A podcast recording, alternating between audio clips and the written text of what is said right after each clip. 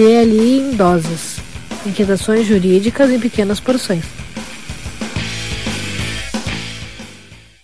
Olá a todos os ouvintes e a todas as ouvintes do DLI Podcast. Eu sou Alisson Capelari e esse é mais um DLI em doses. Em setembro começou a vigorar a Lei Complementar 182, que trouxe o marco legal das startups. A lei promulgada em 1 de junho buscou tratar e sistematizar conceitos e regras sobre o setor de inovação tecnológica no país. O tratamento legal das startups no Brasil é muito recente. Até 2019 não havia uma referência direta a esse tipo de empreendimento. As startups eram tratadas de maneira genérica, associada às micro e pequenas empresas regidas pela Lei Complementar 123, ou às empresas voltadas para tecnologia, pesquisa Desenvolvimento e Inovação, tratados pela Lei 11.196 de 2005. Em 2019, com a edição da Lei Complementar 167, veio a primeira definição legal direta sobre o setor. No entanto, a referida lei tratava de matéria eminentemente tributária, instituindo o Inova Simples, regime especial simplificado de tributação de startups, apresentando um conceito dessas empresas e descrevendo algumas de suas características essenciais. No mesmo ano, foi proposto por vários integrantes do Congresso Nacional o projeto de lei complementar 146, que buscou instituir um marco legal para as startups no âmbito nacional.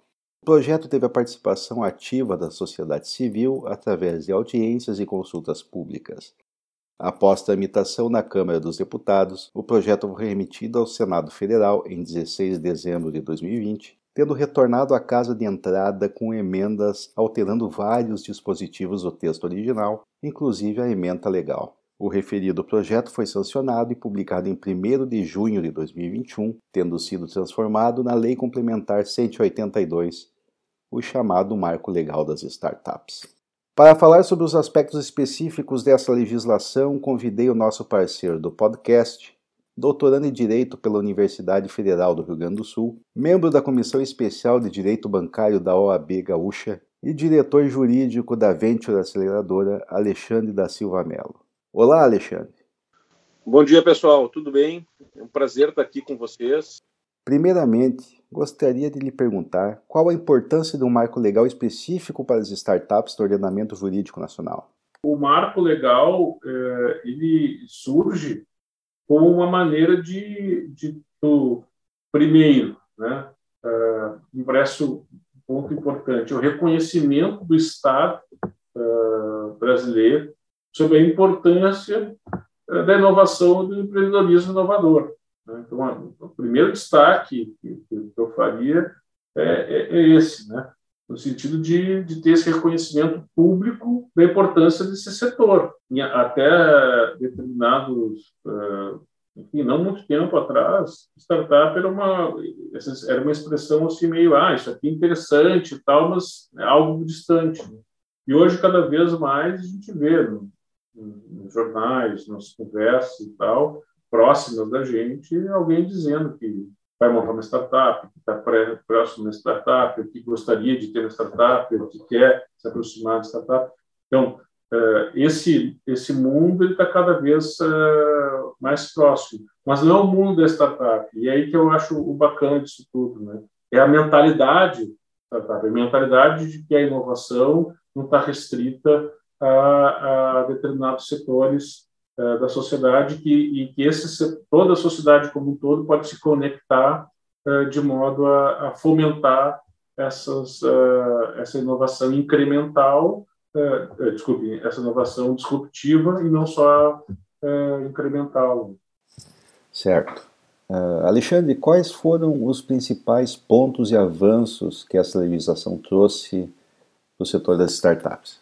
Eu acho que o marco legal, ela, o marco legal das startups, ela consolidou alguns entendimentos e, ao mesmo tempo, trouxe esses mesmos entendimentos para um patamar, um padrão de compreensão uh, mais abrangente. Que eu quero dizer com isso? É, enquadramento como startup, conceito de startup, que é um tema que permeia diversas discussões, né? É, ele a gente tem aqui uma, uma clareza agora é, mais é, nítida a respeito do, desse enquadramento, né? qual o conceito de startup. Né? É, e por que, que isso é importante? Por que, que isso é, traz aqui um, um, um avanço né? É, relevante? É que, a partir da definição do que é e o que não é, a gente pode começar a pensar num futuro breve, e já no próprio marco, na própria regulação, um tratamento diferenciado. Eu posso, a partir disso, criar um regime próprio né, que é, trate aqui de forma diferenciada aquele empreendedor né, que busca a inovação disruptiva, aquele empreendedor que não tem o mapa do caminho, gosto dessa expressão, né, porque ela define claramente, aquele empreendedor que vai pegar ali um manual e vai aplicar o manual e vai chegar no resultado que outros já chegaram, daquele empreendedor que não tem o manual e que vai ter que chegar num resultado diferente sem ter né, uh, todo esse conhecimento acumulado a respeito do certo e do errado. Então, ele vai ter que, tá, tem que ter uma postura de não aversão ao erro. Ele vai ter que ter uma postura de aceitação do erro, de correção de rota e de adequação conforme as necessidades. Eventualmente, ele pode ter pensar num objetivo e ao longo dessa caminhada de conclusão ele tem que acertar é outro alvo, não é aquele. Né? O, o produto que ele buscava desenvolver é, não se encaixa é, para aquele mercado, porque aquele mercado precisa de um outro produto e a partir disso ele identifica esse outro produto e começa todo uma, um ajuste de rota para chegar nesse novo objetivo. Então, veja, esse empreendedor é, que, de, de fato, é, navega por, na, por mares nunca antes navegados, ele precisa de um tratamento diferenciado. É, ele precisa de um, de, um, de, um, de um, regramento que lhe dê algum tipo de, é, de, proteção é, diante, talvez, da concorrência e da, da, daquele nível de exigências que seria aplicável para aquele empreendedor que, ao contrário do, do empreendedorismo inovador, ele busca repetir um modelo de negócio que já está posto aí de forma consolidada há muito tempo. Né? Então, esse a, a identificação uh, clara do conceito de uh, startup é importante para isso, para que a gente possa ter um olhar específico para esse uh, empreendedor inovador e, a partir dele, desenvolver toda a inovação disruptiva na sociedade brasileira.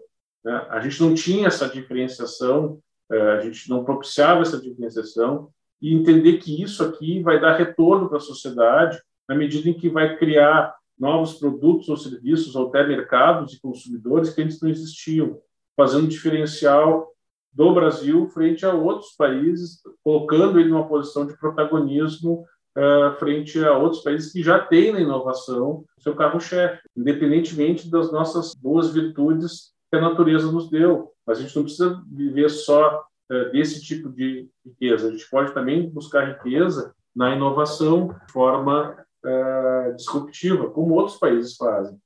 Como, e, e aqui eu volto para um olhar para os estados, para as cidades, próprias uh, uh, associações de profissão, né, como a Ordem dos Advogados do Brasil, a pensar nesse tipo de situação com um olhar de que o futuro passa por isso. Né? É, se eu fizer sempre as mesmas coisas, eu vou chegar nos mesmos resultados. Me parece que a gente vive hoje, de uma forma geral, uma necessidade de buscar soluções diferentes para os nossos problemas, já que as soluções que a gente sempre aplicava não estão resolvendo os problemas da sociedade é, que foi forçada aí, aí é, a, a, se digitalizar, a viver num mundo de dados, né, como a gente é, já conversou em outras oportunidades, outros avanços significativos que poderiam ser estabelecidos, né? Além aqui daqueles mais uh, mais gerais a respeito de uma simplificação do modelo de negócio, simplificação de governança, além dessa questão da desburocratização que vem junto do marco uh, legal, tem um outro tema que me parece importante que é a possibilidade do Estado se valer dessas soluções inovadoras. Então, aqui, aqui se discutindo também o potencial usuário de soluções disruptivas é, propiciadas por startups, que antes estava um pouco alheio uh, a, essa, a esse movimento todo, na medida em que, pelas compras públicas serem precedidas de licitações, né, como todos sabemos, é, via de regra, as startups não tinham um histórico financeiro, não tinham uma estrutura é, capaz de suportar um, exigências mínimas de um processo licitatório. Né? Então, o que se alterou aqui é propiciar a aquisição por parte do Estado, mediante condições previamente estabelecidas, com uh, regulação específica, de, da contratação de soluções uh, inovadoras, sujeitas a testes de validade, sujeitas a, a condições de entrega, que vão ser implementadas pelo, pelo órgão de, uh, pela entidade licitante, mediante regulação, regramento específico, mas já se possibilita aqui essa contratação. A gente tem experiência de várias startups com soluções super revolucionárias e que buscavam fazer essa aproximação com o setor público, e aqui é, não só né, com hospitais, com escolas, com, com diversos serviços públicos, não, não, não, conseguiam, porque não conseguiam ser é, contratadas é, por esse regime. Então, me parece que aqui se abre uma porta importante, quer para as startups, na medida em que o setor público é um, um consumidor é, importante de produtos e serviços, né? é, um, é um tomador de produtos e serviços, que representa é, é, uma fatia importante do, de qualquer mercado. Né? É, mas, além disso, me parece que se propicia também uma condição da sociedade ter acesso à inovação disruptiva por um meio mais rápido e fácil, mediante uh, um processo simplificado, mas que com as garantias necessárias para que não se crie aqui também uma, uma porta aberta para entrega, para contratação de algo que nunca será, nunca será entregue. O marco legal traz aqui essa possibilidade. Certo, Alexandre, apenas para reforçar, uh, o Alexandre Melo foi nosso convidado no episódio 27, onde nós discutimos o direito à decisão humana e a proliferação de dados em decisões judiciais. Mas, Alexandre, e críticas a respeito desse marco legal, existe alguma ou não? Obviamente, vai ter gente dizendo que poderia ter se tratado da questão da tributação do investimento em startup como uma forma de incremento do fomento da inovação e que isso foi, foi deixado de fora, foi objeto de de veto pelo, pelo presidente, né, pela presidência da República. Mas, enfim, é aquela história do copo meio cheio, meio vazio. Né? Qual é a origem dessa discussão? É que determinados investimentos têm a possibilidade de isenção da carga tributária. Né? Investimento em bolsa, se realizado em determinados parâmetros, teria aí algum tipo de benefício que não poderia ser que não foi estendido também para a, a aplicação, investimento em uh, startups. Ou aquela possibilidade de se eu investir em 10 startups, nove deram errado e uma deu certo, eu consegui diluir o prejuízo das outras nove nessa uma, de modo a não ter aqui um, um eventual eh, ganho de capital tributável, podendo utilizar né, o prejuízo das outras para compensar aqui. Acho que esse é um, é um ponto é, importante também, que deve ser é, objeto de reflexão futura né? em que pese agora a gente não ter conseguido uh, aprovar isso. Mas não tirem nada a, a, o avanço dessas conquistas já uh, realizadas. Né? Certo. E, Alexandre, há alguns aspectos de destaque no marco legal das startups que possa levar a um incremento imediato no setor? Outro ponto importante, autorização do, do uso do sandbox regulatório para, para, para diversas entidades uh, públicas. Né?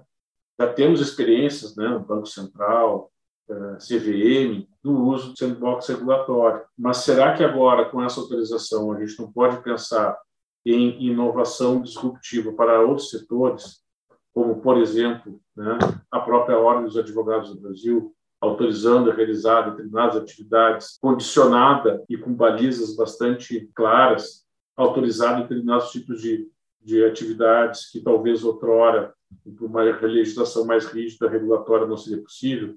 Isso também poderia ser aplicável para o caso da, de fintechs, que não necessariamente tem regulação exclusiva uh, pelo Banco Central, que já adota, em certa medida, o, o sandbox, mas, enfim, as outra, outras formas de, de atuação de startups na área financeira por meio dessa, da, da autorização do, do marco legal.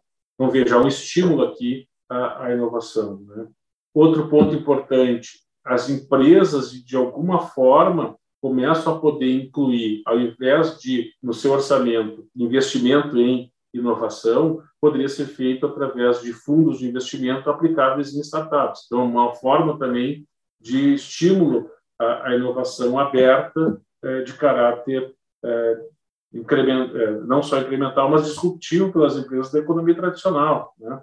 Então, a, a, a busca de startups com soluções mais adequadas para empresas, ao invés de eu despender mais tempo, mais energia para criar essa, essas, essa inovação dentro de casa, eu posso buscar numa startup que já testou aquela solução e, claro, posso adequar ela já para o que eu preciso na minha empresa aqui com menor custo e com maior uh, resultado, não só para a minha empresa, mas também para a própria startup, né, para a sociedade como um todo. Então, acho que esses aspectos também são importantes estão postos no, no marco legal da, das startups. Certo, Alexandre, muito obrigado pelos esclarecimentos e com certeza nossos ouvintes tiraram muitas dúvidas que tinham a respeito do tema. Agradeço a oportunidade de estar aqui com vocês, é sempre um prazer. Lembrando que o DLI Podcast é um projeto totalmente independente, criado e mantido por mim e meus colegas Sandro Moraes e Sérgio Gillet. Se você gosta do nosso projeto, aproveite para ingressar no nosso programa de apadrinhamento, nosso financiamento coletivo, para garantir a qualidade do nosso podcast. Acesse www.padrim.com.br barra dlpodcast e colabore com a gente. Categorias a partir de um real. Sigam-nos nas redes sociais, arroba dlpodcast, Twitter e Instagram, youtube.com barra dlpodcast e nosso site www.dlipodcast.net.br. Reforçando que o DLI Podcast tem o apoio de Love Cookies, tortas e cookies recheados. Siga no Instagram love.cookies e faça o seu pedido, válido apenas para Porto Alegre.